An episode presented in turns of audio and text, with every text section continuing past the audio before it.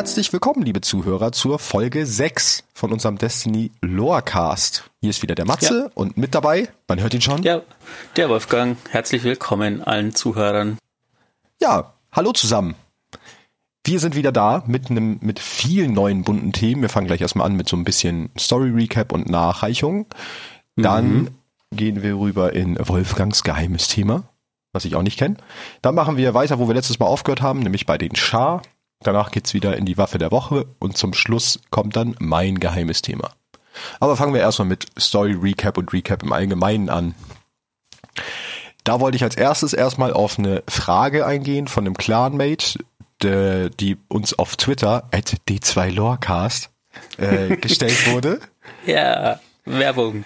Genau, und da ging es darum, äh, dass er gefragt hat, wie es denn möglich sei, dass wir in den Raids von Destiny 1 Krota und Oryx töten konnten, obwohl sie ja sowas wie Götter seien oder Gottheiten sind. Ähm, und da ist uns zum einen aufgefallen, dass wohl nicht, dass wir nicht ganz rausgestellt haben in der letzten Folge, dass man ähm, die beiden durchaus töten kann, allerdings nur in ihrer eigenen Aszendentenwelt, weil sie haben ja diese Unsterblichkeit nur dadurch, dass sie immer wieder, wenn sie sterben, in ihre eigene Aszendentenwelt zurückgeholt werden und von da aus wiederbelebt werden können. Genau. Und das haben wir halt im Destiny 1 Raid gemacht. Wir haben letztendlich sie in, in ihrer Welt, in ihrer Aszendentenwelt besiegt und dadurch sind sie dann auch äh, sterblich letztendlich. Und als wichtigen Side-Fact dazu noch, meiner persönlichen Meinung jetzt nur so, ohne das lang nach zu recherchieren, ist eine Gottheit ja auch nur eine Gottheit. Also die wurden bestimmt irgendwann mal als Götter verehrt, weil sie halt mehr oder weniger unsterblich waren. Was aber ja nicht faktisch dann auch wirklich bedeutet, dass sie wirklich unsterblich sein müssen. Nur weil etwas vielleicht immer wiederkehrt und dann in Augen von alten Völkern oder Zivilisationen als Gott verehrt wird, ne, muss es das nicht unbedingt sein. Das so viel dazu. Genau. Das ist wie so, als Beispiel Vertanix, er kommt ja auch immer wieder und wird aber auch eigentlich auch nicht als Gottheit verehrt bei den Gefallenen. Nee, einfach nur als Plage. Ja. Wir werden ihn nicht los. Und einen zweiten interessanten Fact, den er uns noch geliefert hat, da müssen wir nämlich auf die letzte Folge nochmal kurz zurückgehen. Die Dawn hat nämlich keinen Cut. Das habe ich fälschlicherweise letzte Folge gesagt. Äh, da irrt sich dann aber auch die Seite LightGG, wo ich äh, die Infos für die Dawn nochmal rausgelesen habe, weil dort wird ein Cut angezeigt. Ähm, wobei mir heute aufgefallen ist beim Nachrecherchieren, dass das Symbol von dem Cut auch aussieht wie von der Trace Rifle und nicht wie von der Handcannon, was da angezeigt wird. Es also, sind in, im Spiel also ganz viele Platzhalter-Cuts, also man sieht die nicht im Spiel, sondern ähm, die so Seiten wie LightGG oder so können die auslesen. Es ist zum Beispiel für ähm, Jetzt wollte ich gerade sagen, für Leviathanhauch ist ein Cut drin, aber der ist, äh, den gibt's ja jetzt tatsächlich. Aber, aber der war auch jetzt, auch, erst, genau, da hattest ja, du wahrscheinlich genau, das gleiche vorher. Da war schon länger drin. Für die Bastion ist ein Cut, wird ein Cut angezeigt. In den Dingern, da gibt's auch keinen. Also man weiß es nicht, wann sie kommen. Ja, das war auf jeden Fall ein Fehler unsererseits. Das wollte ich nur noch mal richtig stellen, dass wir da auch die richtigen Infos raushauen. Genau, ansonsten ein bisschen Story-Recap. Äh, ich wollte noch kurz sagen, äh, ihr könnt gerne wieder weiter so Fragen stellen, auf ja, die wir dann eingehen. Ähm, auch an unsere vielen, vielen neuen Zuhörer, die ähm, seit der letzten Folge dazugekommen sind, weil wir ein bisschen Werbung gemacht haben und wir waren dann selber überrascht, wie viel mehr Leute dann auf einmal zugehört haben. Genau, ich habe also, heute gesehen, wir sind bei über 300 Downloads. Mhm. Wow. Also das Nochmal geht jetzt gerade ein bisschen ab. Ja. Herzlich willkommen dann auch nochmal an die neuen Zuhörer, wenn ihr gerade erst in der aktuellen Folge einsteigt. Falls nicht, dann Jetzt bin ich ganz aufgeregt. Nein, ist nicht so schlimm. Es hören immer mehr Menschen zu. Genau. Alles gut. Lasst uns gerne Feedback da, Fragen, alles Mögliche. Immer gerne at d2lorecast bei Twitter. Ja, ansonsten, was ist passiert im Destiny-Universum, können wir ja kurz drüber sprechen. Es gab eine neue Story-Mission. Willst du da ein bisschen was drüber erzählen?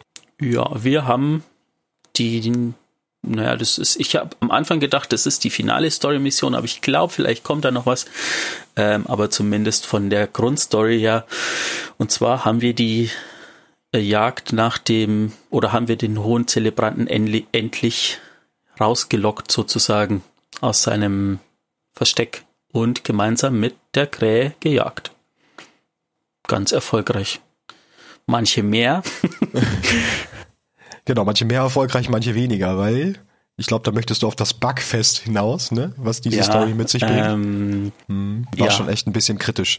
Also man muss dazu sagen, es gibt als Belohnung für diese Story ein Schiff. Was ich finde, was auch ganz cool aussieht. Ähm, mhm. Und dann mh, hat man natürlich sich einen Weg gesucht und relativ schnell gefunden, wie man diese Mission mehr als einmal die Woche spielen kann, weil eigentlich war es so, dass du eine Köderaufladung brauchtest und das ähnlich wie das normale äh, der normale hohe Loot, den man über die Jagden kriegt, halt einmal die Woche kriegst du dann Pinnacle drüber und da kann halt auch das Schiff fallen, dann bei diesem Loot. Man kann aber die Mission starten und dann in der Mission den Köder löschen und dann kann man sie quasi immer wieder wiederholen, weil dann die Köderladung nicht verfällt. Ähm, was nicht schlecht ist, weil, wobei es eigentlich egal ist, die Mission ist leider ein bisschen buggy. Ähm, man kann an mehreren Punkten feststecken.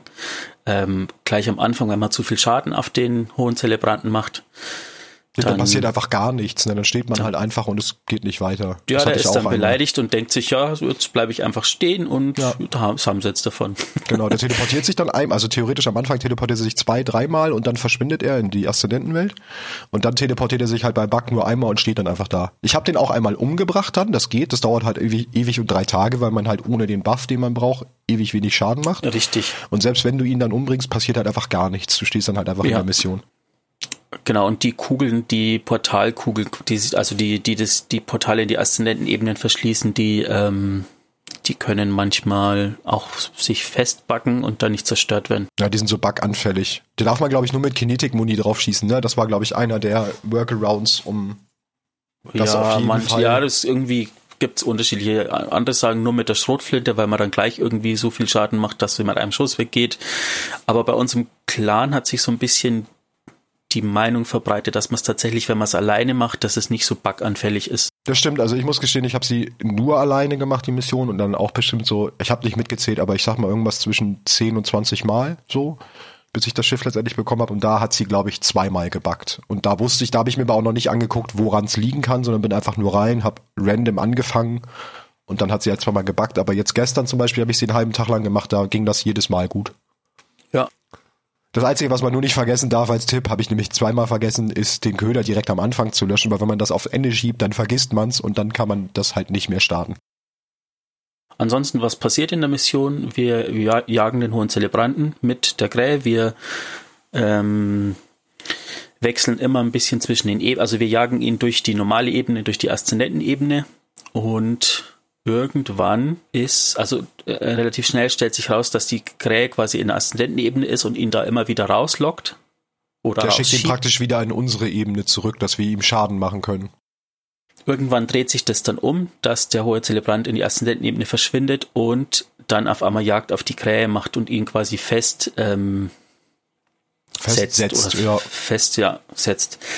Ähm, was ein so ein Moment, wo man dann einen Weg sucht, da wieder reinzukommen. Wenn man dann drin ist, sagt äh, die Krähe, ist okay, passt alles. Und der Geist von der Krähe sagt, nee, äh, der Hohezelle Brand hatte ich in den Abgrund geworfen und hat beide Beine gebrochen. Ist nicht so ganz okay. Nicht okay. Ja.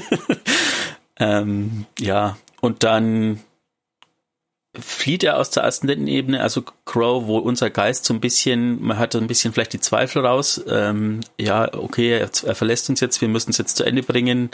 Ähm, und dann stellt sich aber raus, dass die Krähe tatsächlich nicht abhaut, sondern er geht nur raus aus der Ebene, um von außen das Portal zu verschließen, wenn der hohe Zelebrant fliehen will und ja. ihn quasi festzusetzen, damit wir eben den Todesstoß geben können. Genau, und ganz wichtig, den Todesstoß geben wir dann, da sind wir nämlich auch, das ist dann praktisch auch der, der Wink äh, zu Nepos Frage. Wir sind ja in der Aszendentenebene und die Krähe sorgt dafür, dass er praktisch dort nicht wieder rauskommt und dort drin töten wir ihn dann auch.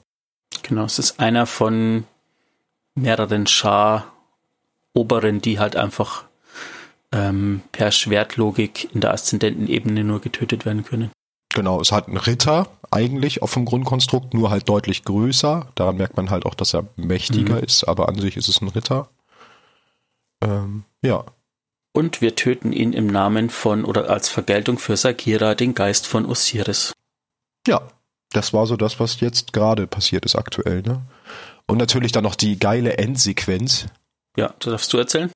Ja, genau. Also nach erfolgreicher Mission äh, sagt uns dann noch die Krähe, dass wir den Kopf mitnehmen sollen, weil Spider uns sonst nicht glaubt, dass wir ihn wirklich getötet haben. Das fand ich erstmal einen sehr coolen Move. Und dann gehen wir halt zu Spider.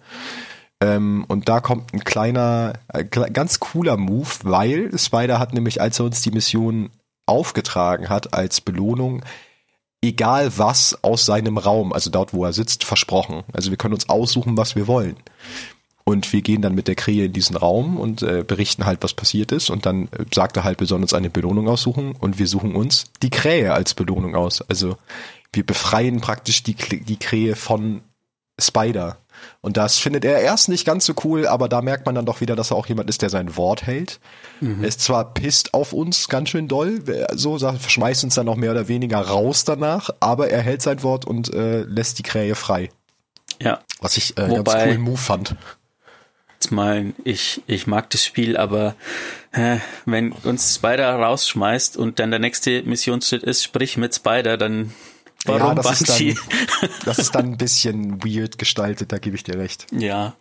Gut, Ansonsten das sollte, was? Was noch, noch was? Ein, ein, ein Abschlusssatz. Ähm, Gräß sagt irgendwann in der Mission, dass, oder glaube ich sogar am Schluss, dass alles, was er ähm, ist oder was ihn als Hüter sozusagen ausmacht oder, oder ihn als Ding ausmacht, nur wegen uns ist sozusagen. Also da hat sich das, das ja. Ganze wieder umgedreht. Das sagt er nach dem Part, wo wir den Oga töten, bevor wir praktisch das letzte Mal in die Aszendenz eintreten und diese Sprungpassage haben, da sagt er das, glaube ich. Und da bedankt er sich auch nochmal, dass er praktisch eine freie Entscheidung hatte, das zu tun, was er getan hat. Sieht uns jetzt so ein bisschen als sein. Ja, was ist das? Mentor? Ja, glaube ich, das war das Wort, das ich gesucht habe. Danke. Ja, Mentor beschreibt es, glaube ich, ganz gut. Gut, das aber auch in aller Kürze zum Story-Recap, nicht, dass es alles wieder zu ausufern wird. Man kann natürlich jetzt wieder ganz viel interpretieren, machen wir heute aber nicht, weil wir haben noch viel auf dem Zettel. In aller Kürze, ja. In aller Kürze zehn Minuten. Ähm, genau, als nächstes kommen wir dann zu Wolfgangs Geheimthema. Wo ich es gerade gesagt habe, muss ich noch kurz reingerätschen. Wir versuchen diese Folge deutlich weniger genau zu sagen, weil das ist jetzt schon zwei, dreimal als Kritik aufgetaucht, dass wir das wohl zu oft sagen. Und das ist uns selber auch schon aufgefallen. Also, ne, da sind wir bei euch. Wird jetzt weniger oft vorkommen, hoffentlich. Genau, nein, Schmann. so, Wally, du bist. Ähm, also ja, bevor ich zu meinem richtigen geheimen Thema komme, noch eine Nachreichung zu einem alten geheimen Thema. Und zwar habe ich vor zwei Folgen, glaube ich, ähm, die Briefe von Maika an den Reisenden als geheimes Thema gehabt. Und ähm, da gibt's jetzt seit letzter Woche den letzten sozusagen. Also man kann sich jetzt alle Briefe holen. Man weiß jetzt sozusagen, wie die Geschichte ausgeht. Theoretisch. Weil Bungie wäre nicht Bungie, wenn das Ganze mit so einem Cliffhanger enden würde. Dam, dam, da. Den ich aber vermutlich auflösen kann. Ähm, und ich sag jetzt schon wieder, das ist wieder so ein Paradebeispiel dran, wie abgefahren diese Lore hinter dem Spiel ist und wie verknüpft der ganze Shit miteinander ist, muss ich jetzt so sagen. Ich bin sehr gespannt. Ähm, was passiert in den letzten drei Briefen? Also ich habe am Schluss habe ich aufgehört, dass Maika sich ähm, äh, als sie von den Exos, von dem einen Exo, der sie hochgehoben hat, quasi und dann irgendwie in sich zusammengefallen ist, wieder zurückgeflüchtet ist, dass sie dann feststellt, dass sie keiner vermisst hat und äh, ihre Klassenkameraden ihre Pinguine liegen äh, gelassen haben und sie dann neun, äh, er, er, Maika ist ein Er, äh, bestätigt, äh, er neun Pinguine hat wovon zwei Elsie und Anna heißen. Ähm, genau, dann im nächsten Brief geht es darum, dass er ja jetzt länger nicht mehr dazu kam, ähm, dem Reisenden zu schreiben. Und drei Monate lang, jeder ist ein bisschen müde, äh, sein Dad ist müde, ähm, ist sehr beschäftigt mit den Patienten, die er hat, also quasi den Exos, das ist so, dass er ganz oft auch nicht mehr zum, äh, zu den Familienabenden kommt und halt viel weg ist. Ähm, dann wird's interessant. Er erzählt dem Reisenden, dass er ständig Träume hat ähm, und nicht so ganz versteht, was es für Träume sind. Es fängt immer gleich an. Äh, er stellt fest, dass er ein Exo ist, in der Mitte von einem äh, gefrorenen See, unter einer schwarzen Sonne und einem weißen Mond äh, unter dem schwarzen Himmel und einem weißen Mond. Ähm, für einen, aus einem Grund, den er sich selber nicht erklären kann, fängt er quasi das Springen an, immer hoch und runter, vor und zurück und er, er geht, kommt immer ein bisschen höher. Und dann hört er ein Flüstern, das zu ihm sagt, ähm, ich werde dich nicht sterben lassen, bevor, vor dem interessanten Teil sozusagen. Das Flüstern, das Flüstern, Flüstern, Gott, sagt immer höher, höher. Ähm, er springt dann einmal so hoch, dass er fast aus der Atmosphäre kommt und von da stellt er fest, dass der Mond, den er sieht, der Reisende ist, der über Io schwebt. Ähm, und als er versucht eben von der Gravitation vom, von Europa wegzukommen und zum Reisenden zu fliegen in seinem Traum, hört eine äh, andere Stimme schreien, du äh, handelst so selbst, äh, selbstsüchtig. Wo er dann aufwacht und hört, dass sein Dad und sein Vater sozusagen streiten. Ähm, Im nächsten Brief geht es eben um den Streit, dass ja, seine zwei Eltern, seine zwei Väter, ähm, ja, wegen der Arbeit von seinem Dad, das ist so verwirrend mit den zwei Dad und Papa Namen, ähm, dass sie quasi ja streiten, weil der eine ständig beschäftigt ist mit dem Exo-Projekt und das geht die ganze Zeit so hin und her. Und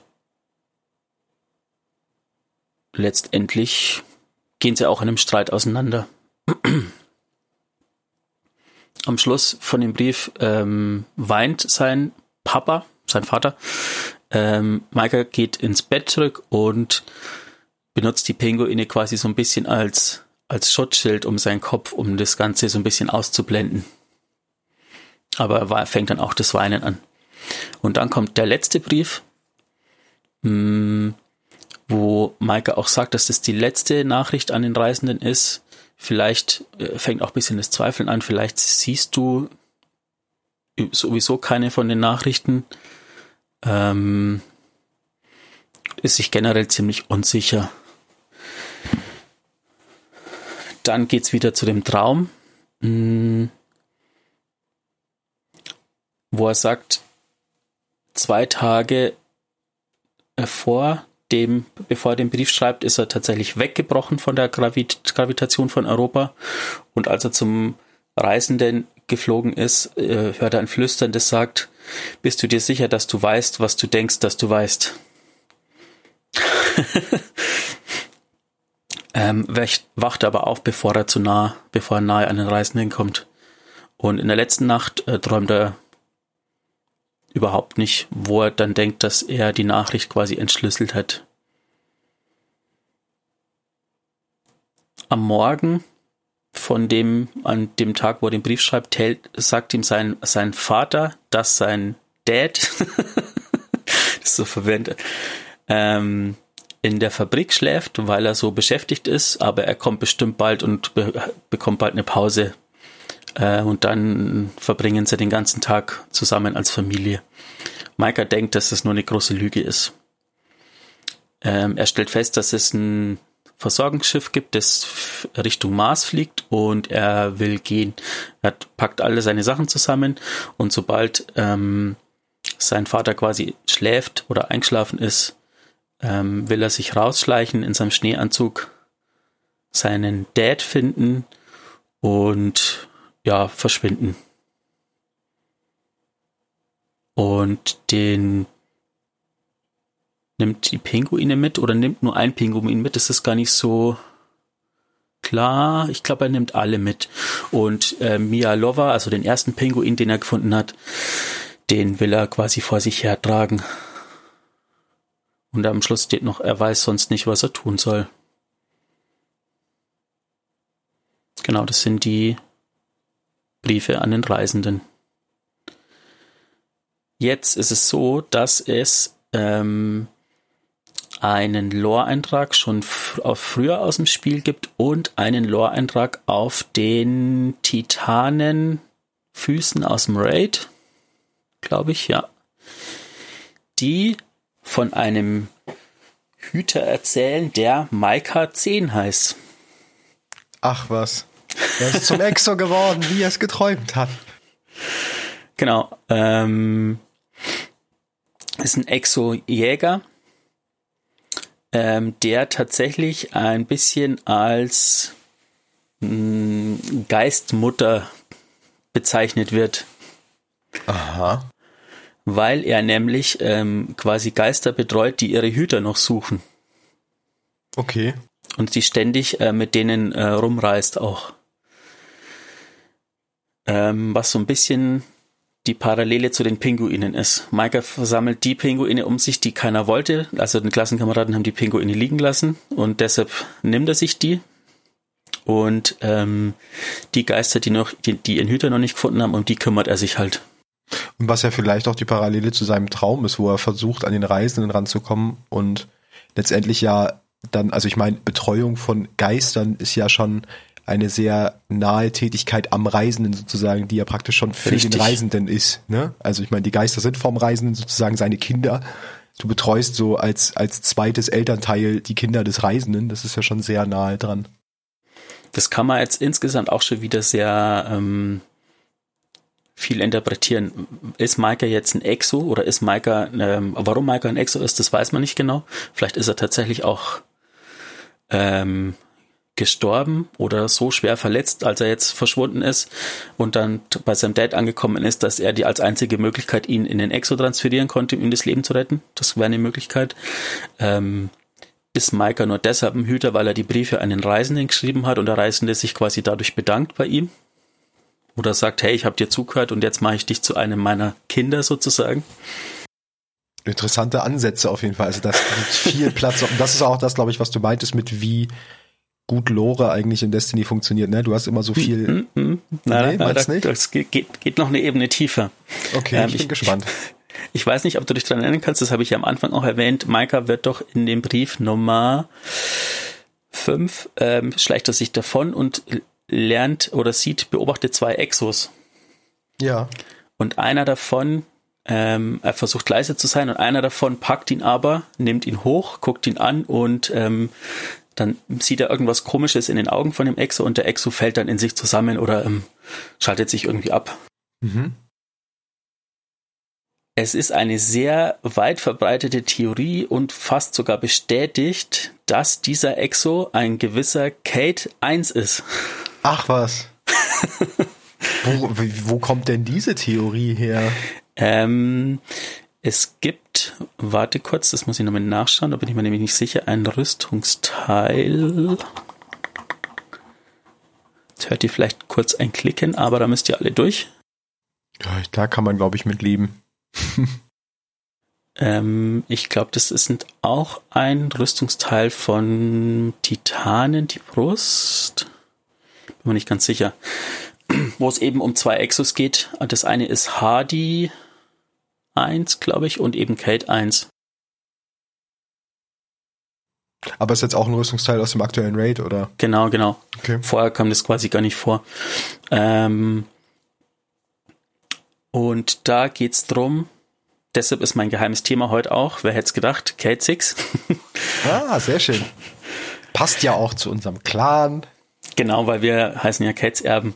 Ähm, die große Frage ist, warum nimmt er, also nicht warum nimmt er Maika hoch, aber was passiert mit ihm eigentlich, als er quasi Maika hochnimmt und ähm, warum schaltet er sich dann ab?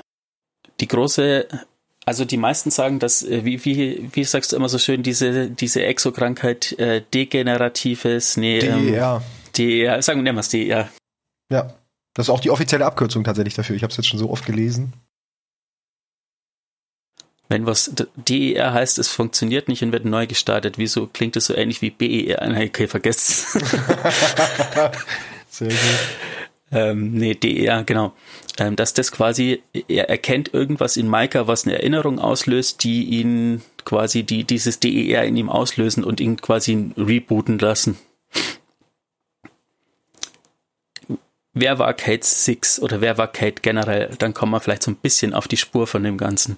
Ich werde jetzt nicht die komplette Story von Kate erzählen, weil das geht ja auch durch alle Spiele, sondern wer war er eigentlich vorher?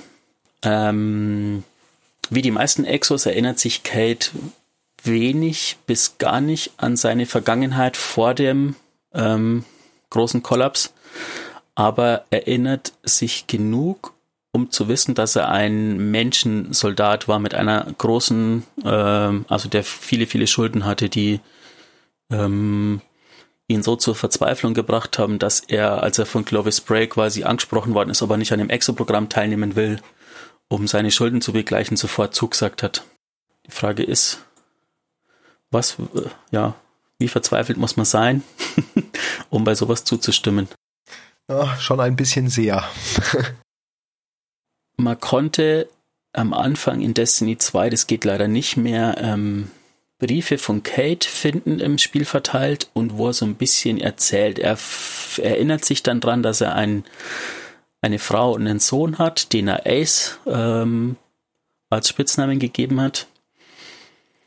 Dass er sein Leben quasi durch Spiel und Wetten quasi weggeworfen hat und eben die einzige Möglichkeit, die für ihn dies zur Flucht gab, eben am Exo-Programm teilzunehmen.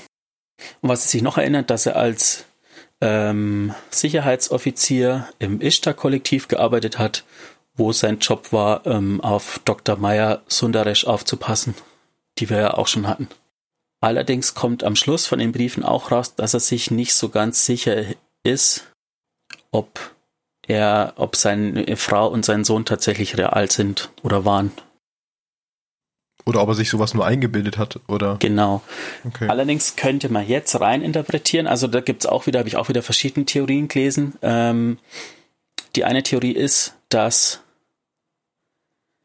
ähm, Kate 1, als er Micah hochnimmt, quasi sich an Ace erinnert, dass diesen, dieses DER, also diese, diesen Fehler, der den Reboot verursacht, verursacht quasi auslöst. Ähm, die andere Theorie ist, dass Micah tatsächlich Ace ist sozusagen, der adoptiert ist von den, von den beiden. Ah. Den Eltern von ihm. Und Kate ihn quasi wiedererkennt dann. Wiedererkennt. Ich meine, wären beides, wären beides hinreichende Gründe, dass das DER kickt, ne? So. Mhm.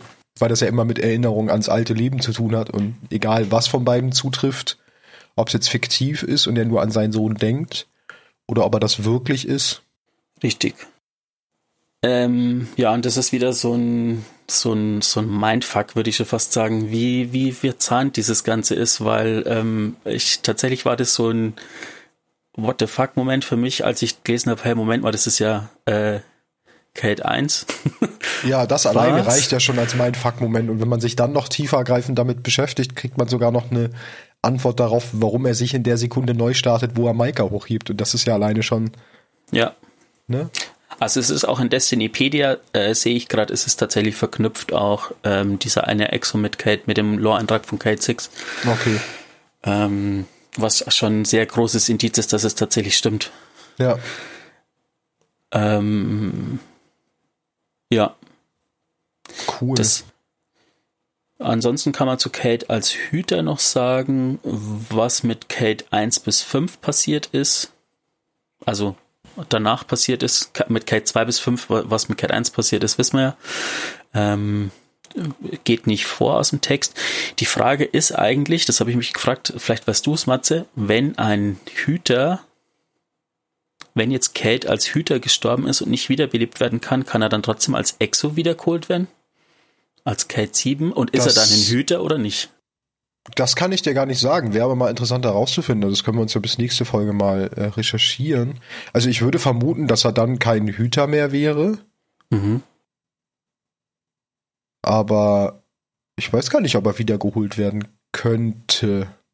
Aber dann, hätte, dann hätte es doch jemand versucht, oder? Wenn ihr Vermutungen habt, äh, einfach twittern an d2lorcast oder schreibt uns irgendwie anders an. Ich glaube, wir haben gar keine andere Möglichkeit, als uns anschreibt. Also Twitter nee. at d2lorcast. genau, eigentlich nur bei Twitter. Aber das ne, sollte ja machbar sein. Ja, danke dafür. Das war ja echt sehr interessant, wie du auch von Maika nochmal den Zug auf, auf Kate gezogen hast. Ich habe mir selber auch die letzten Pinguine noch geholt und habe mir die Briefe halt auch durchgelesen. Das fand ich schon echt ganz spannend, das ganze Thema. Das heißt, da wusste ich schon, worum es, in welche Richtung es geht, aber der, der Twist nach hinten rum mit Kate, der war, der war gut. Also ich äh, mag jetzt auch gar nicht mehr zur Story von Kate sagen, das würde ich tatsächlich mal noch mal ausführlicher in einem, vielleicht sogar machen wir da ein Clan-Special draus. Ja, finde ich auch. Das, das passt dazu ganz gut.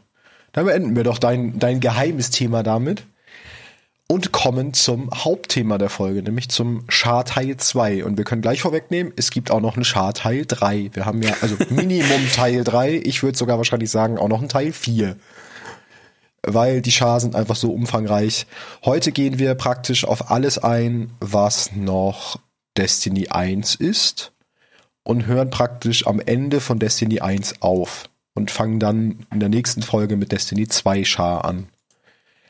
Äh, kurzer Recap, wo wir letzte Folge aufgehört haben. Letzte Episode endete mit dem Krieg gegen die Harmony und die Vex, wo wir auch noch Kira kurz angemerkt hatten, diesen riesen Vex-Hydra-Gedöns. Ähm, und nach dem Krieg trennten sich die drei Geschwister, ehemals Xivo Arad, Saturn, äh nee, Xiro, Satona und Aurash, jetzt neudeutsch Xivo Arad, Savatun und Oryx, teilten sich auf und gingen ab da halt getrennte Wege. So, da würden wir jetzt wieder anknüpfen. Und dann würde mein erstes Kapitel für heute nämlich heißen Der Zorn von Krota. Das war ja eigentlich das, was ich letztes Mal schon vorbereitet hatte, was wir dann, wo wir jetzt dieses Mal mit einsteigen. Dum, dum, dum. Dum, dum, dum. Genau, es geht dann weiter, nachdem viele Welten auf der, also die sind eigentlich ja immer noch unterwegs und suchen den Reisenden. Ne? Und sie erobern auf dem Weg viele Welten und erreichen dann halt irgendwann unser, unser Sonnensystem, aber lange vor dem goldenen Zeitalter. Sie landen, angeführt von Sardon, der Faust von Krota, auf dem Mond und betten sich tief in die Kruste des Mondes ein. Sie errichten dort ihre Brutstätten in der Nähe einer inaktiven Pyramide, die unter der Oberfläche vergraben war, die wir ja alle, die zumindest, äh, wie heißt das? Die Erweiterung, auf dessen Namen ich gerade nicht komme, die auf dem Mond spielt. Ah, genau, die seit Shadowkeep haben wir die ja auch gesehen, die Pyramide, ne? Und waren auch an diesen ganzen tollen Orten. Wenn nicht, sind auf jeden Fall ein Besuch wert. Die Anwesenheit der Schar auf dem äh, wurde zum ersten Mal während des Kollaps aufgedeckt, irgendwann in dem Zeitraum. Genau datiert habe ich es nicht gefunden in Einträgen.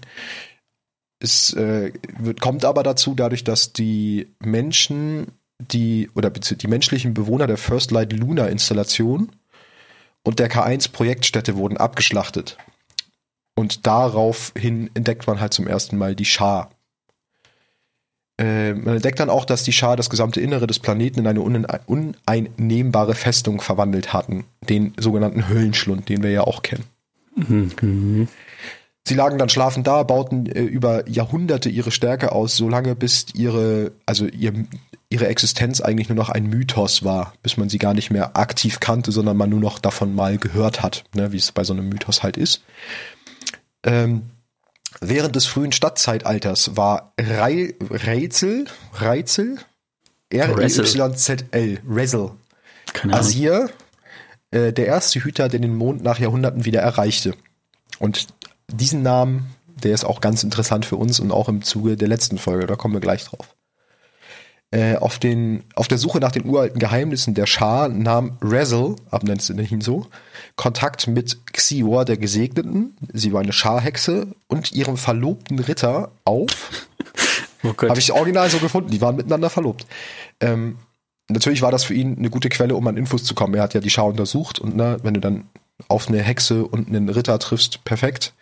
Allerdings beruhte das nicht so ganz auf Gegenseitigkeit und es kam zu einem Kampf zwischen dem Ritter und ihm.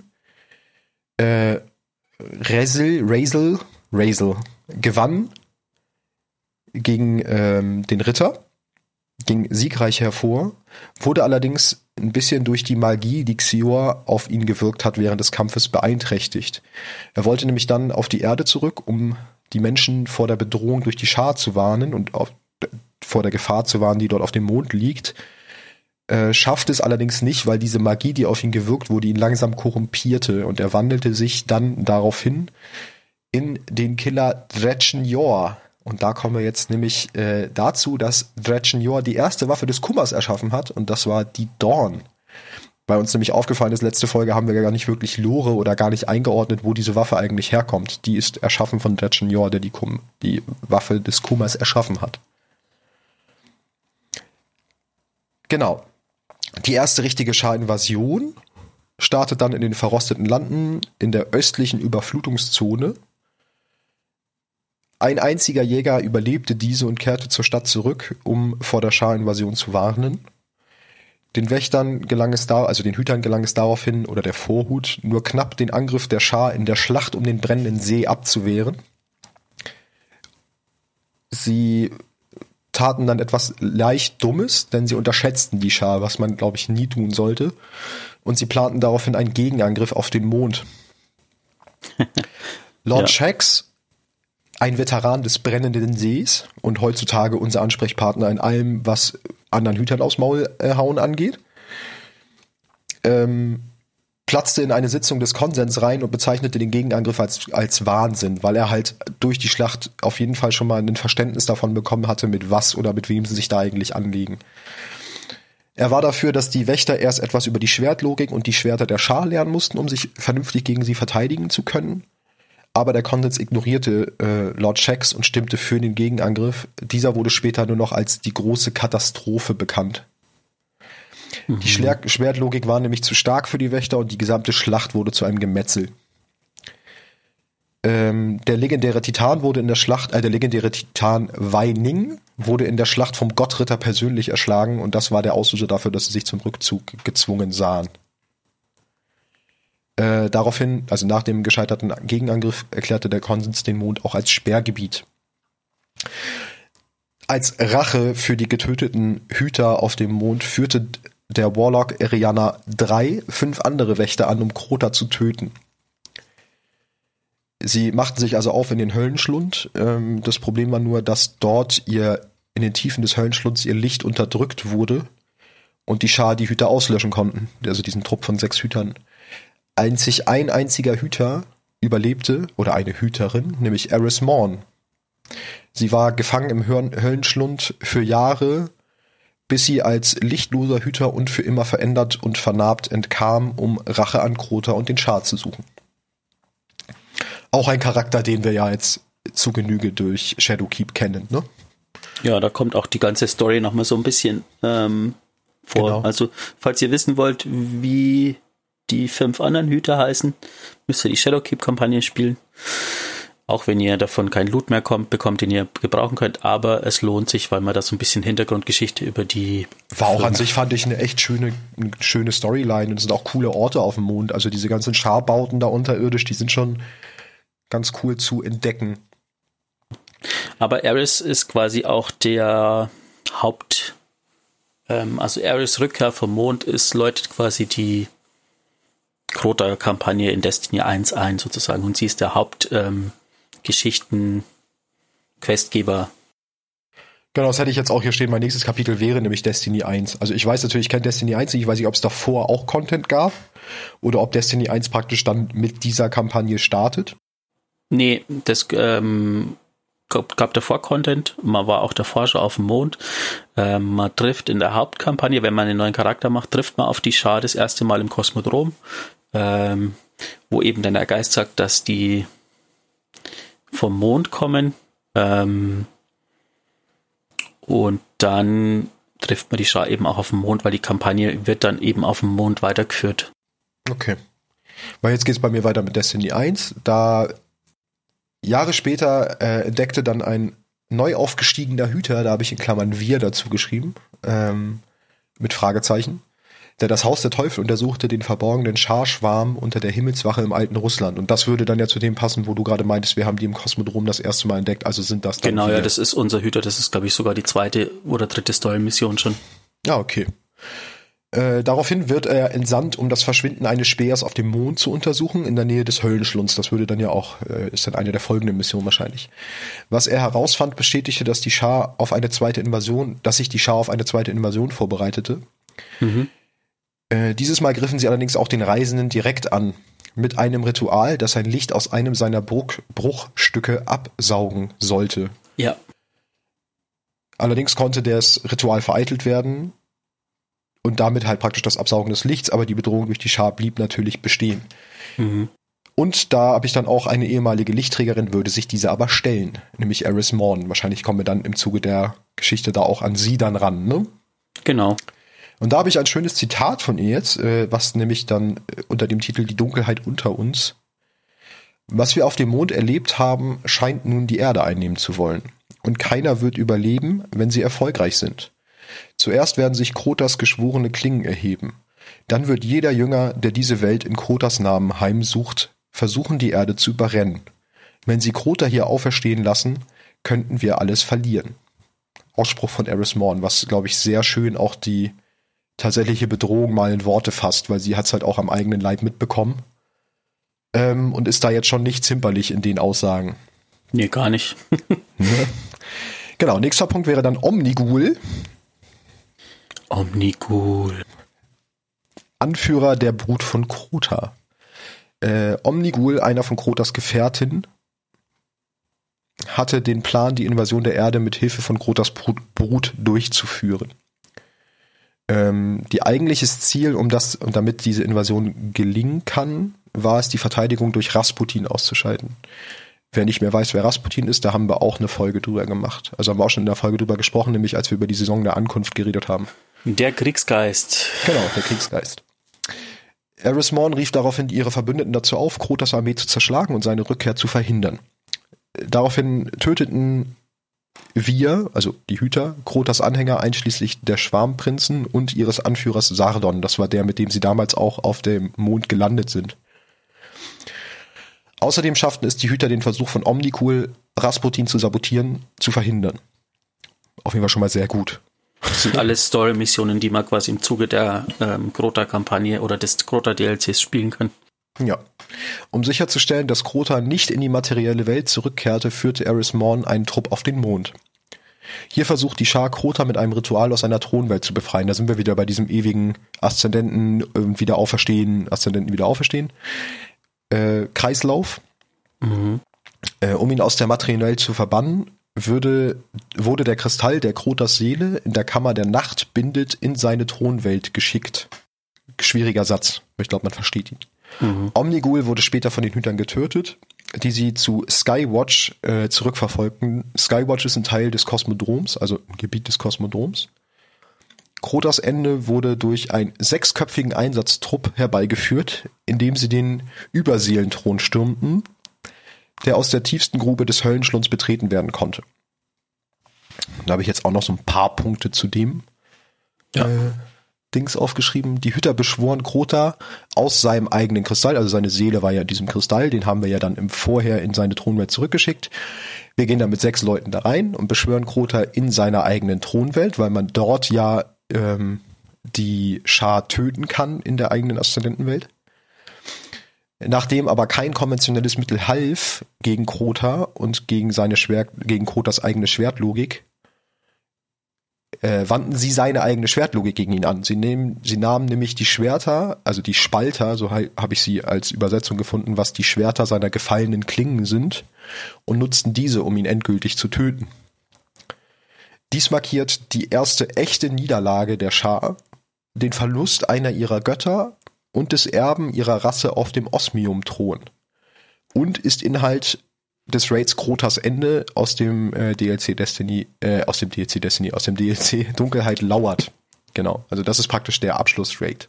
Hätte man wahrscheinlich schon, weiß man als äh, erfahrener Hüter schon, als ich gesagt habe, man geht mit sechs Leuten da rein, dann ist es meistens äh, das oder eine Sonnenuhr, aber die gab es erst viel später. Hat auch einen coolen, coolen Start der Raid, weil man quasi am Mond landet, äh, neben dem Höllenschlund und dann tut sich so eine Brücke auf, die direkt über den Höllenschlund geht, so eine von diesen unsichtbaren Scharplattformen und dann saust man quasi den kompletten Höllenschlund nach unten. Also man sieht das so ein bisschen, man fällt ein bisschen und dann landet man im Raid, also wirklich komplett ganz unten. Ich muss auch mal sagen, je mehr ich davon äh, mitkriege von der Geschichte, habe ich auch irgendwie Bock nochmal Destiny 1 zu spielen. Ey. Ich glaube, ich kaufe mir das irgendwann nochmal. Einfach Ja, nur, mach- um die ganzen Stories nochmal mitzuerleben. Ich mach's ja gerade und das ist echt gut. Also deshalb war ich aber vorhin auch ein bisschen verwirrt, weil sowas wie jetzt die Missionen, die erste, ähm, die erste Mission von dem DLC habe ich, äh, ist quasi auf der, E- auf dem, wollte ich schon auf der EDZ sagen, ha, die Teile durcheinander, ist quasi am Kosmodrom und die habe ich gemacht, bevor ich dann am Mond großartig viel unterwegs war, weil das irgendwie alles schon von Anfang an äh, verfügbar ist. Ach so, ja gut. Es geht klar. so ein bisschen ineinander über. Aber es, es macht echt Bock, auch wenn es sich komisch steuert. Das Einsatz spielt sich doch ein bisschen anders. Ja gut, die Spiele sollen sich auch mit der Zeit weiterentwickeln, ne? Aber vielleicht schaue ich da auch nochmal rein, mal gucken. Äh, nächstes Kapitel wäre Krieg der Besessenen. Auch wenn den Hütern die genaue Natur von Oryx unbekannt war, tauchte sein Name doch oft in Ritualen der Schar auf, sodass sie ihn nicht ignorieren konnten. Äh, es war bekannt, dass überall im Sonnensystem Schreine existierten, die Oryx gewidmet waren und die genutzt wurden, um mit ihm quer durchs ganze Universum zu kommunizieren. Osiris Ähm, studierte die ja, du Man? Zerstört auch einen Schrein von ihm im, im Zuge der Hauptkampagne oder im Zuge des DLCs, weiß gar nicht so genau. Okay. Aber das wusste ich noch nicht. Genau, da kommt aber quasi raus, also wir zerstören einen ähm, Schrein von Oryx und es kommt raus, dass der Schrein mit irgendwas kommuniziert. Was ja dann passen würde, genau, dass sie dann wahrscheinlich dann annehmen, dass es Oryx sein wird, wenn das sein Schrein ist. Genau, Osiris studiert die Schar und prophezeite, dass Krotas Brut einen Tag, eines Tages den Weg für das Kommen von Oryx ebnen wird, indem sie die Welten des Lichts auslöschen. Nachdem Oryx vom Tod seines Sohns Krota, den wir ja selber ins Jenseits befördert haben, erfahren hat, reist er persönlich auf seinem Dreadnought in unser, in unser Solarsystem oder Sonnensystem. Jetzt kommt ein kleiner Link zwischen unseren Folgen auch, weil in der Schlacht am Saturn traf die Flotte von Oryx auf die Flotte von Erwachten, angeführt von ihrer Königin Marasov. Und da, wer sie noch nicht gehört hat, hört gern unsere Folge über die Erwachten an. Da gehen wir eigentlich relativ gut auf diese Folge ein und auch auf ein bisschen was, was da passiert ist, also auf diese Schlacht ein. Eine sehr coole Videosequenz. Auf jeden Fall. Habe ich mir auch angeguckt, fand ich auch. Äh, Oryx erringt in dieser Schlacht einen Pyrrhus-Sieg. Und den Begriff kannte ich bis dahin auch nicht. Der, ich habe den mal nach Wikipedia. Ein Pyrrhus-Sieg ist ein Sieg mit hohem Einsatz, mit Opfern verbunden und eher einem Fehlschlag gleichkommt. Also wenn du zwar gewinnst, aber es sich nicht wie Gewinnen anfühlt, weil du eigentlich alles dafür opferst, um zu gewinnen. Äh, indem er die Streitkräfte der Königin mit seiner Superwaffe auslöscht. Da seine Truppen nach der Schlacht stark dezimiert waren, schickt er sie zu den Kabalstützpunkten auf Phobos. Phobos ist ein Oh, Asteroidenmond, der den Mars umkreist, äh, um seine Truppen wieder aufzustocken. Die Kabale haben auch überhaupt keine Chance und vielen äh, fallen innerhalb von wenigen Stunden. Äh, Die So. Vorhut, bitte? Ja, nee, erzähl weiter, sorry, ich wollte dich nicht unterbrechen. Ja, alles gut. Wenn du was Wichtiges anzumerken hast, immer gerne. ähm, das ist eine unfassbar coole Mission. Ähm, damit fängt quasi dieser, diese Erweiterung an, dass man quasi auf Phobos landet. Die Vorhaut schickt quasi uns auf Phobos, um das zu untersuchen. Wolltest du jetzt gerade sagen? Da komme ich gleich Ähm, noch drauf, genau.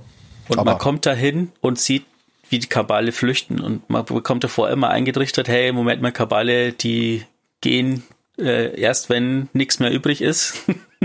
und man kommt dahin und sieht, wie die Kabale flüchten und denkt sich schon, oh Gott, was ist jetzt hier los? Da will ich auf jeden Fall super gerne hin, denkt man sich. genau, das wäre mein nächster äh, Part gewesen, äh, nachdem sie einen Hüter zu Phobos geschickt haben, um Notsignal der Kabale unter zu untersuchen. Da entdeckt die Vorhut das halt, aber das hast du gerade schon gesagt. Also passt in dein Einwand perfekt. Sorry. Ja, alles gut. Du kennst ja die Mission sogar noch. Ich kenne sie nicht. Von daher. Daraufhin tauchten mehrere äh, Welten, auf mehreren Welten tauchten besessenen Zirkel auf und dies markiert den äh, Beginn des Kriegs der Besessenen. Wir selber schaffen es dann, Oryx fast zu besiegen, äh, als der Hüter in das Heilig, in sein Heiligtum eindringt und ihn angreift. Jedoch schafft es Oryx mal wieder, äh, in das Aszendentenreich zu entkommen, um sich dort zu erholen. In der Zwischenzeit terrorisieren seine Besessenen weiter das Sonnensystem. Ähm, genau, wir haben dann auch irgendwie, das habe ich nicht so ganz klar formuliert gefunden. Es ist immer von dieser besessenen Seuche die Rede. Das ist, glaube ich, auch diese Fäule, ne, die damit Genau. gemeint ist. Äh, wir haben irgendwie dann relativ viel damit zu tun, uns dieser Seuche zu stellen und die zu beseitigen. Ähm, und nachdem wir das äh, geschafft haben, mehr oder weniger, äh, richten wir unsere Aufmerksamkeit dann wieder auf Oryx und seine Champions. Das, also da biegen wir halt einmal so ab und sagen so, okay, wir müssen jetzt erstmal ein bisschen was anderes machen, bevor wir Ory- Oryx aufs Maul hauen. Ja, ist auch generell so, dass die Besessenen sich quasi irgendwie fast schon von selbst verbreitet haben. Also ähm, nicht nur Oryx hat dann genommen sozusagen, sondern ähm, die Besessenen konnten auch andere nehmen sozusagen und der Armee von Oryx hinzufügen. Deshalb ist die so schnell so groß geworden und wie man sieht, sind die Besessenen ja immer noch überall. Und Genau, sie, also selbst durch Völker- Oryx Tod sind sie nicht irgendwie, äh, wurde denen nicht Einhalt geboten, sondern die gibt's ja immer noch. Ja, Äh, wir stürzen danach den Hof von Oryx und töten seine Lakaien und können dadurch tiefer in den Dreadnought vordringen. Nachdem er seine engsten Verbündeten, nämlich den Kriegspriester und Golgoroth, einschließlich seiner Tochter äh, getötet haben, kehrt Oryx zurück, um erneut gegen die Hüter zu kämpfen. Also ab da hat er sich dann genug erholt in seiner Aszendentenwelt und kehrt zurück und sagt, so reicht jetzt. Diesmal kehrt er zurück als gigantisch, gigantische Version seines physischen Körpers, habe ich gelesen. Du kennst es ja bestimmt auch, also was da gigantisch gemeint ist. weiß jetzt nicht, wie viel größer er da wirklich ist. Ähm, ungefähr so kann man sagen, wie äh, dieser große Kalos-Kopf im Leviathan-Raid. Ah, okay. Das Oder ist schon so deutlich größer. Okay. So, so war auch sein Vom Verhältnis Kopf von den du so? Proportionen her und so. Okay. Da gibt's ein total cooles ähm, Video. Äh, dieser erste Clan, der den Raid gemacht hat, ähm, man kommt quasi in dem Raid, äh, am Schluss in den Encounter. Ich habe den Raid tatsächlich selber nicht gespielt, also nur die, nur die ersten zwei Encounter.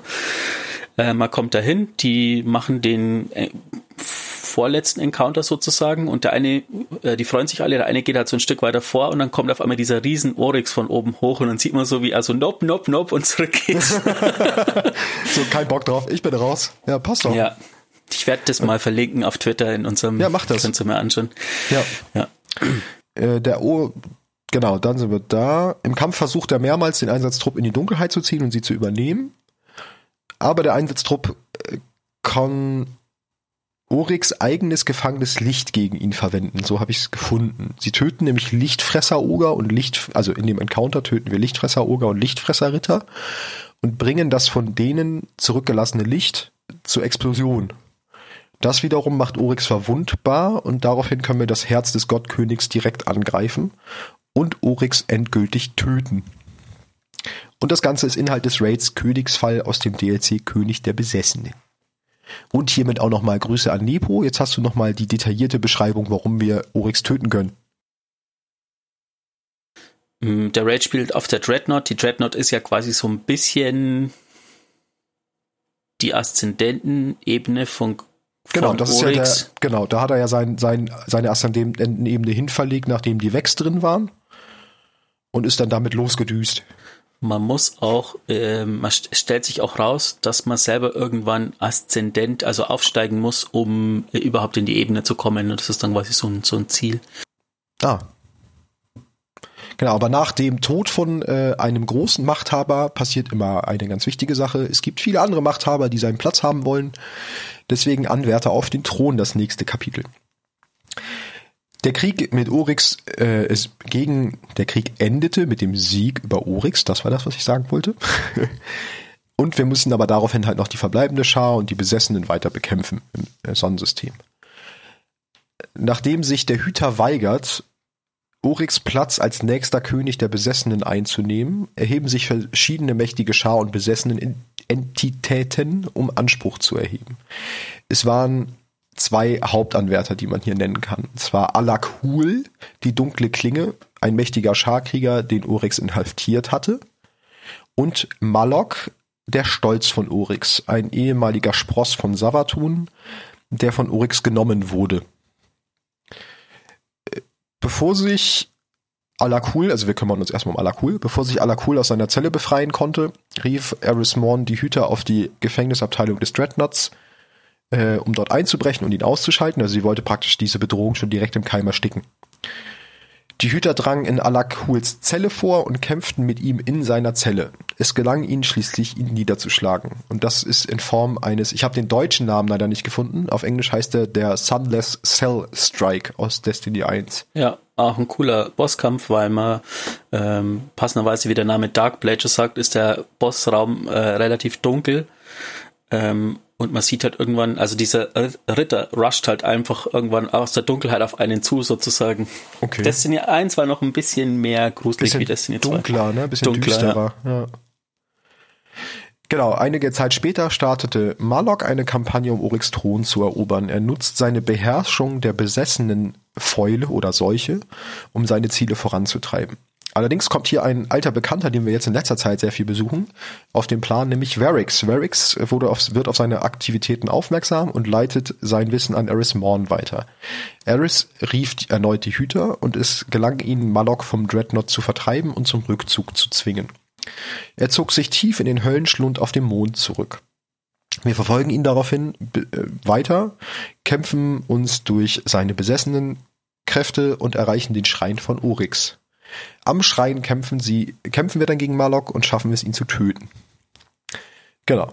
Die beiden, nach dem Tod von den beiden bleibt der Osmium-Thron unbesetzt und das markiert das offizielle Ende des Krieges des Bes der Besessenen. Jetzt habe ich noch einen kleinen, äh, kleinen Schmankerl sozusagen. Also da sind sie nicht großartig aktiv drin beteiligt, aber das letzte, was wir in Destiny 1 von den Char mitkriegen, ist äh, im Zuge der Siva-Krise. Und da habe ich auch erstmal von dem Geist äh, ein Zitat. Das ist das Worst-Case-Szenario. Die Splicer sind nicht in einem Terri Territorialkrieg mit den Char, sie experimentieren an ihnen. Ein Jahr lang, äh, ein Jahr nach Ende des Krieges scheinen die Schar auf der Erde immer noch organisiert zu sein, haben sich aber zurückgezogen in ihre Nester. Denn äh, und danach daraufhin, also bla bla bla, jetzt rede ich hier gerade schon wieder völligen Blödsinn, weil ich meine Worte nicht finde. Daraufhin geraten sie in einen Konflikt mit den Siva nutzenden Devil Splicers, die wir, glaube ich, zumindest in der Folge über die Gefallenen, ja. glaube ich, angemarkt haben, also zumindest kurz aufgegriffen haben, die Devil Splicers.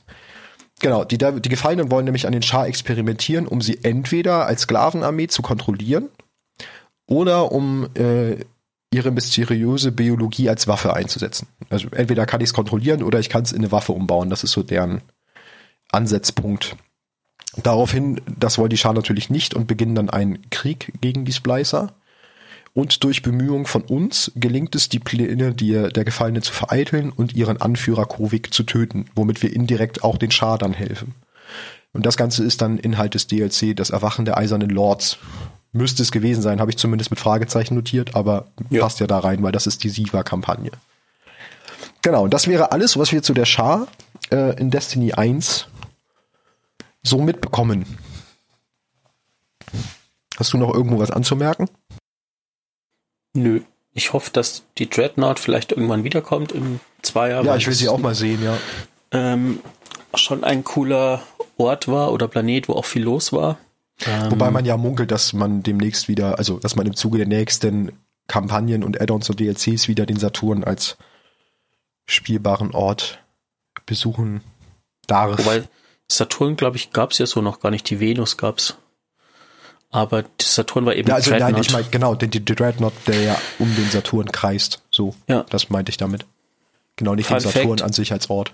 Wir konnten nur deshalb auf die Dreadnought, weil Kate das Schiff von Ares mit einem Tarnantrieb versehen hat und wir quasi dadurch auf, die, auf der Dreadnought landen konnten und einen Transmat-Punkt setzen konnten. Aha. Und Ares da war ziemlich pissed auf Kate, weil sie, weil er sein Schiff geklaut, äh, er ihr Schiff geklaut hat. naja, aber er hat was Gutes damit gemacht. Soll ich ja. nicht so anstellen. So, damit hätten wir die Schar auch wieder abgehakt für heute. Und jetzt würden wir zu der Waffe der Woche oder auch den Waffen der Woche äh, rübergehen. Genau, das ist vielleicht auch sogar, sogar ein Thema mit letzter Woche mit der Waffe der Woche, weil wir, äh, wir haben ja letzte Woche die Dorn behandelt und die Dorn stammt ja von der Rose ab. Die Rose war die Waffe, die eben Russell Asir geführt hat, mit der er auf dem Mond ist und dann umgewandelt hat zu Dorn. Aber ähm, die Dorn ist nicht die einzige Waffe, die aus der Rose entsprungen ist, oder vielleicht ist auch durch die Dorn noch, ist aus der Dorn noch mehr entsprungen.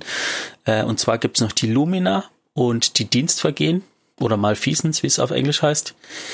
Ähm, beide sind auch, entstammen auch aus der Waffenfamilie. Die Dorn ist die Schar-Waffe sozusagen, die ist auch von der Schar erschaffen worden, also wird auch so bezeichnet als ähm, weil äh, Wrestle Assyr da ja schon der Dunkelheit verfallen war. Genau, aber der hat ja auch dieses Schar-Element oder dieses Dunkelheit-Element in sich, was wir ja letzte Woche kurz hatten mit diesem grünen Farbton. Ähm, die Dorn war quasi ein Hüterkiller oder als Hüterkiller konzipiert. ähm, die Dienstvergehen ist als ähm, Replika sozusagen gedacht, der Dorn ähm, oder erschaffen worden. Die Waffe, ähm, die Questlinie kann man momentan tatsächlich, glaube ich, auch noch machen, weil die war nicht in diesem exotischen Kiosk, die Lumina schon noch. Ähm, Also die Lumina konnte man, kann man nicht mehr machen. Die kann man sich quasi in dem, in dem Kiosk kaufen. Die Dienstvergehen kann man, glaube ich, schon noch machen. Und zwar fängt es äh, an, äh, dadurch die Dienstvergehen, äh, indem man im Gambit diesen ähm, Ascended Primeval Servitor. Genau, indem man den tötet. Genau, ähm, der Gambit Emboss, der große Servitor. Dann fängt eben die Questreihe an, die uns ähm, verschiedene tolle und nicht so tolle Schritte machen lassen und endet mit einer Mission, wo wir uns ähm, ins in die träumende Stadt aufmachen und den Mord an Callum Soul aufklären, sozusagen in der Mission. Das fängt mit der, wie heißt jetzt dieser Strike? Die Korrumpierte. Die Korrumpierte an. Ähm, man geht aber dann nicht quasi den normalen Strike-Weg weiter, sondern geht irgendwie die Treppe hoch am Anfang und da kommt man dann in, eine, in einen Teil von der aszendenten Ebene, wo man am Schluss eben einen eingebrannten Schatten in die in so einem Stein findet ähm, und eben dann der Drifter feststellt. Das ist so das Grab von Callum Soll, ne? Also in Richtung Grab. Genau, da kann man kurz einhaken. Callum Soll war eigentlich ein Hüter und ein Mitglied der Vorhut. Mhm. Bevor er jetzt kommt noch ein anderer Name, Schillen Malfur oder Malpur. Mhm. Ähm, und da wurde er in die Shadows of Yore mit verwickelt, aber das will ich gar nicht zu tiefgreifend behandeln, weil das werden wir bestimmt an anderer Stelle irgendwann nochmal machen. Und er wurde dann auch zu einem Gretchen. Ja, ähm, und da findet man eben die Waffenteile, die man dann äh, dem Drifter bringt und dann. Ja, da findet man den erschöpften Waffenkern. Mhm. Und, dann kommt, glaube ich, die Lieblingsquest von allen, die diese Quest, die jemals gespielt haben. Da kommt die Gambit-Action. Ja. Ähm, na, wobei ich fand den Lumina, fand ich bei der Lumina sogar noch schlimmer. Okay. Bei der ja, irgendwie muss man dann ja, also bei der, bei der ähm, Dienstvergehen muss man dann Partikel sammeln und abgeben.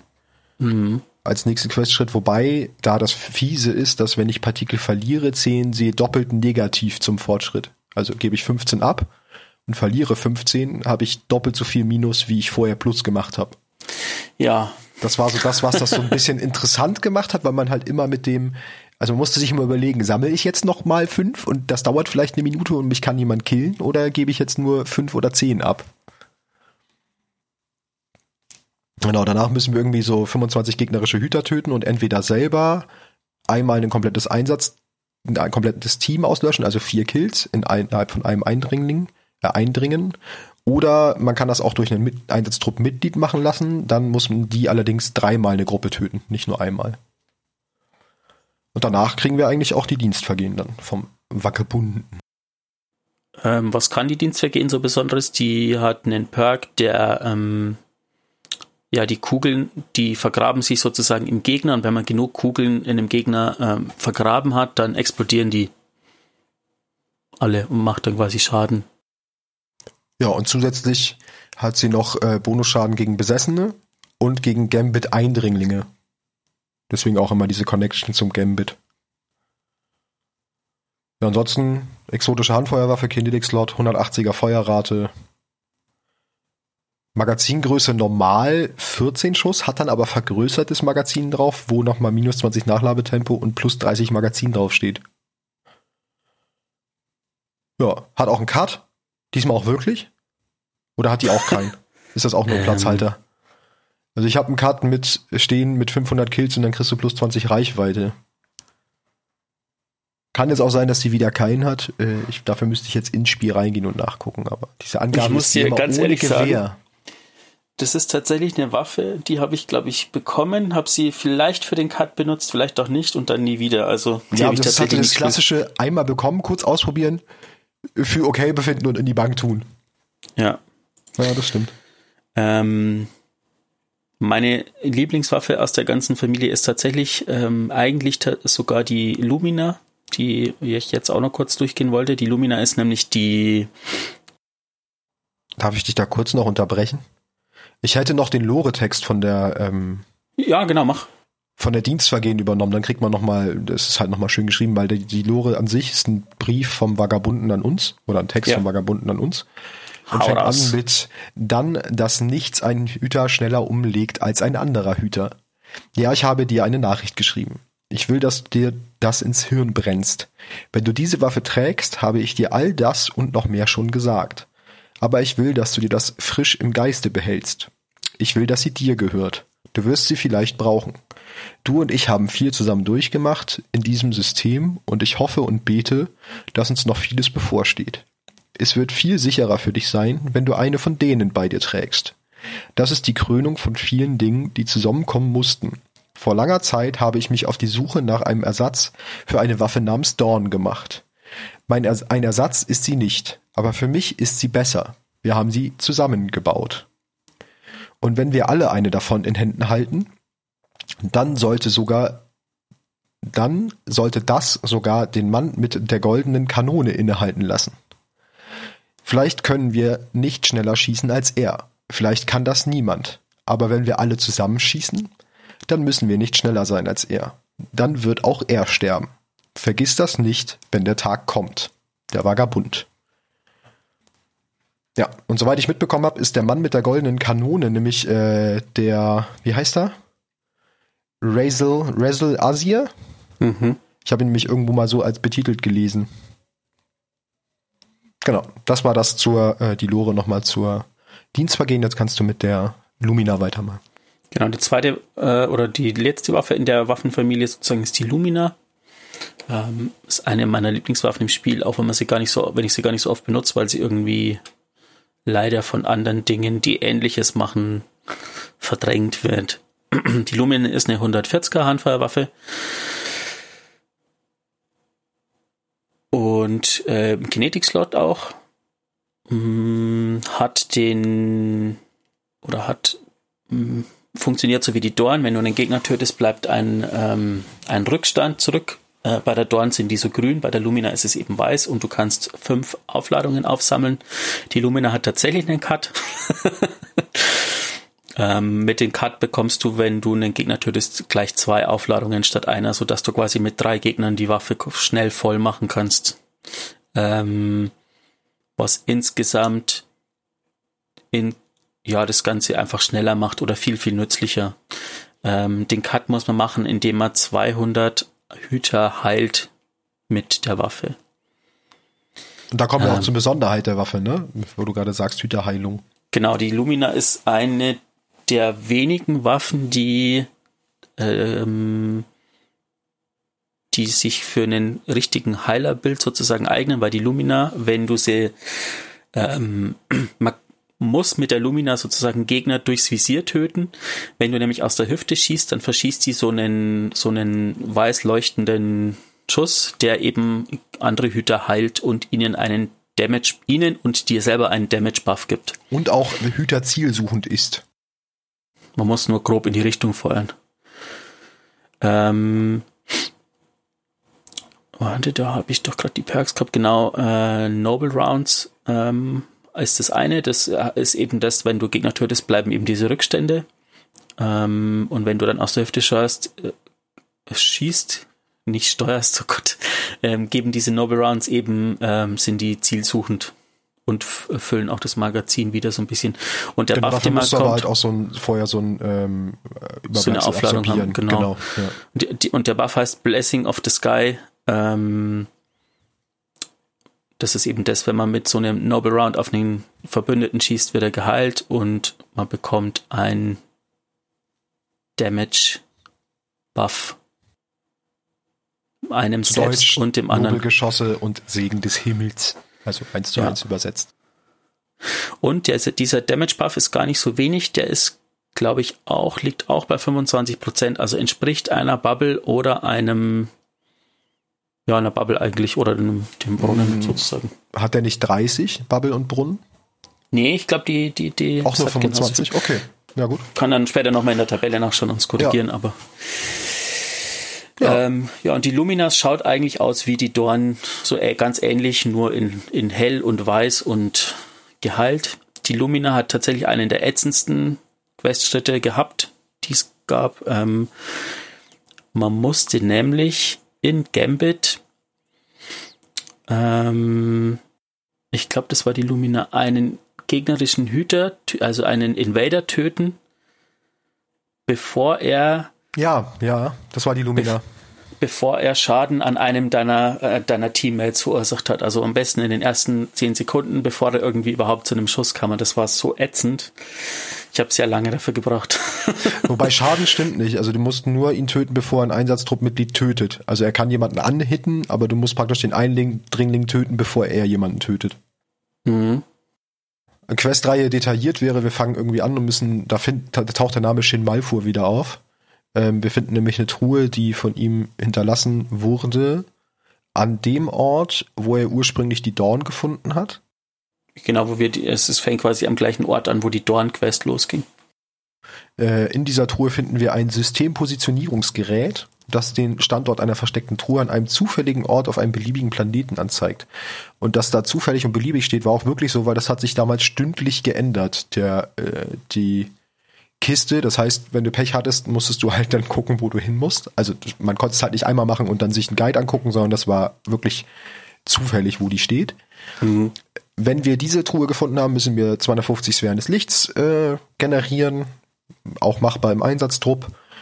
Ähm, nach Abschluss kriegen wir dann die Rose, die legendäre Handfeuerwaffe, die Ursprungswaffe sozusagen, die ursprüngliche Form der Dawn. Ähm, und drei Questschritte, die wir abschließen müssen, um die Perks wiederherzustellen von der Rose. Und zwar zum einen Abschluss von dem Dämmerungsstrike mit mindestens 50.000 Punkten, 100 Feindtötungen in Folge ohne Nachladen, 35 Encounter-Abschlusspunkte beim blinden Quell, Eskalationsprotokoll oder der Schmiede, wobei die halt immer unterschiedliche Punkte gegeben haben. Blinder Quell 3, Eskalationsprotokoll 1 Punkt pro Welle und Schmiede 4 Punkte pro Abschluss. Ähm, danach, nachdem wir die Perks wiederhergestellt haben, kriegen wir den Quest Aktivitäten mit der Rose abzuschließen, wobei das hier ähnlich ist wie beim Rattenkönig. Je mehr Leute von dem Einsatztrupp die Rose tragen, umso mehr Fortschritt gab's. Also du konntest auch zu sechst irgendwie äh, mit der rumrennen wenn du eine sechs Spiele Aktivität gemacht hast. Genau, im nächsten Schritt gilt es 50 Sphären des Lichts zu erzeugen, Hüter im Schmelztiegel mit Handfeuerwaffen zu töten und da ist das, was du meintest mit dem Eindringling, mit dem Gambit-Eindringling. Und der letzte Schritt, da geht's in Xol Wille der Tausend in den Strike mit der Rose, wo wir elf Scharkristalle innerhalb dieses Strikes töten müssen, wobei da mehr als elf sind. Das heißt, ähm, man kann da einfach durchrennen und fröhlich Kristalle abschießen. Und danach kriegen wir, also danach wandelt sich dann die Rose in die Lumina. Und auch hier hätte ich noch den Lore-Text einmal. Ja. Mein Brüllen muss Bedeutung haben. In jungen Sprachen haben wir die Scheinbarkeiten der Sterne und Planeten und die Finsternis zwischen den Galaxien füreinander umrissen. Wir widmeten uns dem Lauschen, wir lauschten dem Kosmos, indem wir Übersetzer schufen, die uns die mechanische Sprache der Ordnung verstehen ließen. Und wir lauschten unserem eigenen Inneren, indem wir dem heulenden Sturm widerstanden, bis Geduld und Demut aus dem Chaos vielleicht keinen Sinn, aber immerhin Frieden machten. Von jenseits der Leere tauchte ein Gärtner auf, entstanden aus Pseudophotonen und unmöglicher Mathematik. Und unser Nest aus kollidierendem Sternenstaub veränderte sich für immer, weil es einen Sinn in unserem Gebrüll vernahm. Mhm. Sehr, sehr großer Metatext. Ich weiß gar nicht, ob dieser Gärtner, ob damit der Reisende gemeint ist. Irgendwie bin ich da direkt drüber gestolpert, weil irgendwie in irgendeinem ja, anderen ist, Zuge... Es gibt sonst keinen Gärtner. Genau. Das ich, hat man ja schon mal. Ja, er ist ja als Gärtner betitelt. Aber ansonsten ist es ein sehr Metatext mit dann doch relativ wenig direktem Inhalt, finde ich. Also Lumina könnt ihr euch holen am Kiosk momentan. Ähm, wenn ihr den Cut machen wollt, stellt euch einfach irgendwie auf irgendeinem Planeten, wo gerade viele Spieler rumrennen, ähm, Europa, EDZ, Kosmodrom, keine Ahnung, und killt einfach Gegner und schießt einfach random auf alle möglichen Leute, die an euch vorbeilaufen, weil das zählt nämlich auch. Das muss nicht in einem, in einem Feuerteam oder so sein. Ja, früher war immer sehr äh, die Tributhalle dafür ein guter Ort. Die gibt's ja nicht mehr. Ach, so hat es da funktioniert? Ja, da ging's. Du konntest halt einfach die Spawner benutzen und dann ein Ad töten und dann mit auf dein Fireteam-Mitglied schießen. Das, da konnte man relativ schnell den Cut leveln dann. Tja, ich, ich habe lieber pflichtbewusst andere Hüter gehalten. Ja, ich habe es einfach gar nicht gemacht. Ich habe es nur mitbekommen, dass es geht. So, da wir schon wieder bei einer Stunde 20 gleich sind, würde ich sagen, ziehen wir direkt weiter mit meinem geheimen Thema als Abschluss. Mhm. Und ich habe mir dein geheimes Thema letzte Woche zum äh, Anlass genommen. Du hast ja über Geister gesprochen. Was gibt's noch, was der Hüter so mit sich führt? Nein, nicht was er mit sich führt, was er benutzt alltäglich. Den Sparrow. Yay. Ich rede heute ein bisschen über Sparrows, aber nur äh, ne, in aller Kürze ist eine halbe Seite Text, also ganz entspannt. Die Schar waren gerade irgendwie sechs Seiten, von daher kann man ungefähr sehen, wie, wie lang das geht. Genau, Beschreibung im, Grimo im Grimoire. Die kürzeste Entfernung zwischen zwei Punkten ist Vollgas. Ja. Sparrow heißt erstmal überdeutscht, äh, überdeutscht, überdeutscht, übersetzt ins Deutsche Spatz und beschreibt einen Vogel. Genau, der Sparrow ist ein Einzelfahrzeug, das jeder, äh, jeder Hüter erhält ein solches Fahrzeug, das an Bord seines Sprungschiffs gelagert wird und bei Bedarf herbeigerufen werden kann. Natürlich eigentlich immer nur unter freiem Himmel. Wir wissen alle, dass es viele Orte gibt, an denen man eigentlich keinen Sparrow haben sollte, man ihn aber trotzdem kriegt, äh, wenn man weiß wie. Genau, Sparrows wurden äh, während der Entwicklungsphase von Destiny ursprünglich mal Shrikes genannt. Shrikes sind auf Deutsch übersetzt auch eine andere Vogelart, der sogenannte Würger. Der ähm, Name, ja? Okay. Gut, du reagierst ähnlich wie ich, als ich das zuerst mal gelesen habe. Ich musste auch erstmal lachen. Äh, der Name wurde jedoch bis zur Alpha in seine endgültige Form geändert. Ganz interessanter Side-Fact. Vorbesteller, die bei GameStop damals äh, Destiny vorbestellt haben, erhielten einen roten Sparrow mit der Bezeichnung S-10V. Die Farbe dieses Sparrows blieb bis zum 01.01.2015 Vorbesteller exklusiv. Kann man sich jetzt denken, oh wow, die blieb vor lange Vorbesteller exklusiv, aber Destiny kam raus am 9.09.2014. Also eigentlich blieb sie nicht mal drei Monate Vorbesteller exklusiv. Ist ganz nett, aber ich hätte mir jetzt, ich hätte gedacht, das bleibt länger. So hm. im Nachhinein. Ja. War halt nicht so richtig spannend. Genau. Destiny, jetzt kommt was Cooles, wo ich Destiny 1 für hätte gerne gespielt, weil Destiny 1 hatte ein Rennevent, ein zeitlimitiertes Rennevent, die Sparrow Racing League im Dezember 2015, die dann später nochmal wiederkehrte im Zuge des Anbruch-Events und zwar im Dezember 2017. Äh, hierbei handelt es sich um einen Rennmodus, welcher mit bis zu sechs Hütern auf vier verschiedenen Karten gespielt werden konnte. Und da bin ich super neidisch drauf. Sowas fehlt Destiny noch. Ich will auch so einen Rennmodus haben, einfach nur just for the lols. Da muss es nicht mal Loot geben. Einfach nur so, wo du vielleicht auch noch irgendwie coole Strecken bauen kannst. Also nicht als Spieler selber, aber wo halt so regelmäßig mal eine Strecke kommt oder so. Weißt du, das, das wäre schon richtig lustig. Man konnte ja äh, auch noch hupen in Destiny 1. Das genau, das hätte ich auch noch, das habe ich auch noch gelesen. Du konntest dann, es gab auch verschiedene Hupen, also jeder hatte dann sein eigenes Hupen, gibt's ja mittlerweile gar nicht mehr. Das äh, hatte ich vor kurzem, also ich spiele ja gerade den Einser und am ähm, Anfang mit der Steuerung wieder mit PS4 und so, bin ich auf eine Gegnergruppe zugefahren und anstatt abzusteigen, bin ich einfach hupend in die Gruppe reingefahren. Sehr gut. Naja. Aber das ist halt auch noch ein Beispiel dafür, dass sich äh, die, die Sparrows weiterentwickelt haben. Ne? Also ja. da wurden dann Features rausgenommen. Genau. Aber es gibt ich, ich möchte nicht in unserem Clan unterwegs sein, jetzt Nein. zum Beispiel im, im, im Raid und mit einer Hupe, weil es wird die ganze Zeit nur Map, Map, Map. Also man muss dazu sagen, unser Clan ist besticht vielleicht dadurch, dass überall, wo man Blödsinn machen kann, wird Blödsinn gemacht. Und da wären Hupen auf Sparrows um nicht unbedingt förderlich. Das, da gebe ich dir recht. Ja. Äh, es gibt natürlich reichhaltige Möglichkeiten, neue Sparrows zu bekommen. Äh, ähm, noch ein ja? kurzes ähm, ähm, Shoutout an VDK, unseren Clan-Leader. Ich, wir wissen, dass viele grauen Haare, die du vermutlich hast, äh, nur von uns verursacht sind. Ja, aber eigentlich, eigentlich ist es auch lustig. Ja, schon. äh, genau. Werden uns auch viele, nie ändern. Nein, warum auch?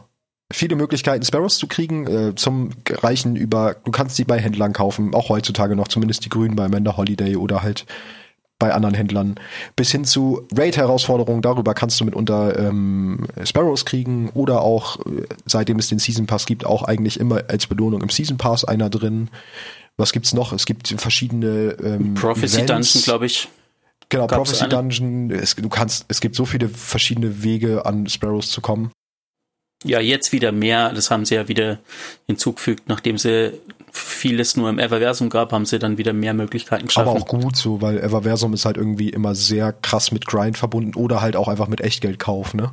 Weil mhm. du kannst da selbst jetzt über, über Ingame-Währung, also über nicht Silber, sondern über Gold, nee, wie heißt das andere? Glanzstaub. Kannst du ja immer nur ein Sparrow pro Woche, gibt's einen anderen, so, und ja, aber über Silber könntest du halt deutlich mehr, glaube ich, kaufen sogar. Ja, ja, die ganzen thematischen aus der, immer aus den aktuellen oder aus vergangenen Seasons. Genau, aber das wäre zum Beispiel auch noch ein Punkt. Du kannst auch über Echtgeld die Sparrows kaufen, wenn du das willst. Also ist auch noch eine Möglichkeit. Es gibt viele thematische Sparrows, also auch, ähm, ich habe zum Beispiel einen Besen, es gibt Genau, den habe ich auch. so ein Halloween-Event, Ja, es gibt einen Mini-Sparrow, der Ja. so irgendwie so den hast so du auch. Der sieht aus wie ein Bobbycar in Sparrow-Form. Ja. Genau, Sparrows haben sich grundsätzlich immer verändert. Die letzten Veränderungen waren äh, im Zuge von Beyond Light. Da wurden nämlich die Abschaffung, die Perks abgeschafft, Tempovorlader auf den Sparrows und der Geist-Perk Tempo Rausch ist weggefallen, wodurch man damals seinen Sparrow halt, äh, man hatte keine ähm, Spawn-Zeit mehr, sondern der war instant da und das haben sie einfach rausgenommen und dafür eingeführt, dass alle legendären und exotischen Sparrows das sowieso inklusive haben, diesen augenblicklich rufen. Genau. Es gibt einen, per äh, einen Sparrow, der noch besonders raussticht. Und zwar ist es der einzige Sparrow, soweit ich weiß, der vier Perks hat.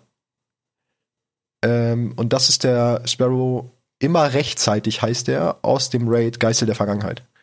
Das ist der einzige mit vieren, oder? Sag Genau, ich, ich kann, Blödsinn. nee, nee, stimmt. Und den kann man sich auch immer noch am, am exotischen Kiosk holen für dieses, für diese Raid-Währung. Ähm, Für die Spoils of Wisdom oder wie die heißen, ne? Ist auch momentan der einzige Sparrow, der ein bisschen schneller ist wie alle anderen, warum auch immer. Das ist wohl ein Bug, weil eigentlich steht da auch noch 160, aber er fährt irgendwie trotzdem einen Ticken schneller. Aus welchen Gründen auch immer. Genau, ansonsten kann man damit auch lustige Sachen machen. Es gibt einen Boost, man kann rollen in der Luft, die haben verschiedene Perks, das ist immer noch so. Ähm, und machen an sich Spaß. Speedrunner benutzen Sparrows auch. Also man kann zwei Sachen machen. Zum einen Sparrow fliegen, indem man ähm, mit dem Sparrow springt, äh, den Sparrow dreht, so dass du, wenn du absteigst, wieder so aufsteigst, dass du quasi immer an Höhe gewinnst. Und das Ganze geht noch einen Tick, Tick schneller. Das ist dann das Slipstream sozusagen, wird es genannt, äh, indem du das dann so schnell machst oder dich halt so nach vorne kata- kata- katapultierst, schweres Wort, dass du quasi fast schon über eine Karte ähm, in sehr hoher Geschwindigkeit zaust. Aha. Ich habe es also, da Bock versucht. drauf es habt, ist ausprobieren. ziemlich schwer, aber ähm, ist lustig. Ja, das wäre mein Mini-Thema heute. Die Sparrows, fand ich, waren mal. Sehr gut. jetzt immer so kleine edgy Themen. Und ich will diese Re- Rennliga. Also wenn irgendjemand zuhört, der irgendeinen Kontakt zu Destiny hat, sagt denen, wir brauchen wieder Rennevents. Vielleicht so in der Sommerpause, wenn eh keiner da ist. Ist mir egal, mach da einen Rennmodus. Ich will lustige Rennen mit Leuten fahren. Das ist richtig witzig. Ja. Ja, ansonsten würde ich sagen, nächste Folge geht's weiter mit der Schar, wie immer. Und dann würden wir uns an dieser Stelle schon verabschieden. Oder hast du noch was? Nö, das wär's. Das obligatorische Kritik, Lob, Wünsche, Fragen at D2 Lorecast. Ja. Könnt ihr auch gerne Ansonsten- folgen, da wird auch immer veröffentlicht, wenn die neue Folge kommt. Wir versuchen es eigentlich immer regelmäßig an den gleichen Tagen zu machen. Klappt nicht immer, aufgrund von Real Life. Und da kommt aber auf jeden Fall sofort ein Tweet raus, wenn die Folge online ist. Genau, wir hatten auf Twitter oder im Bungee-Forum, ich weiß gar nicht, den Wunsch, ähm, was zum letzten Wort, glaube ich, zu machen war's. Genau, Da ja, das war im Bungie-Forum. Da würden wir kurz drauf eingehen in der nächsten Folge. Ja. Ähm, gerne auch weiter Themenvorschläge bringen. Und ansonsten denke ich mal, wird die nächste Folge auch schon so ein bisschen das Seasonende behandeln, weil das sind ja nur noch drei Wochen jetzt und dann fängt schon die neue Season an. Das denke ich auch, dass wir da schon reinschlittern werden, auf jeden Fall. Ja, dann lasst es euch gut gehen, bleibt gesund und ich würde sagen, wir hören uns beim nächsten Mal. Bis zum nächsten Mal. Tschüss. Tschö.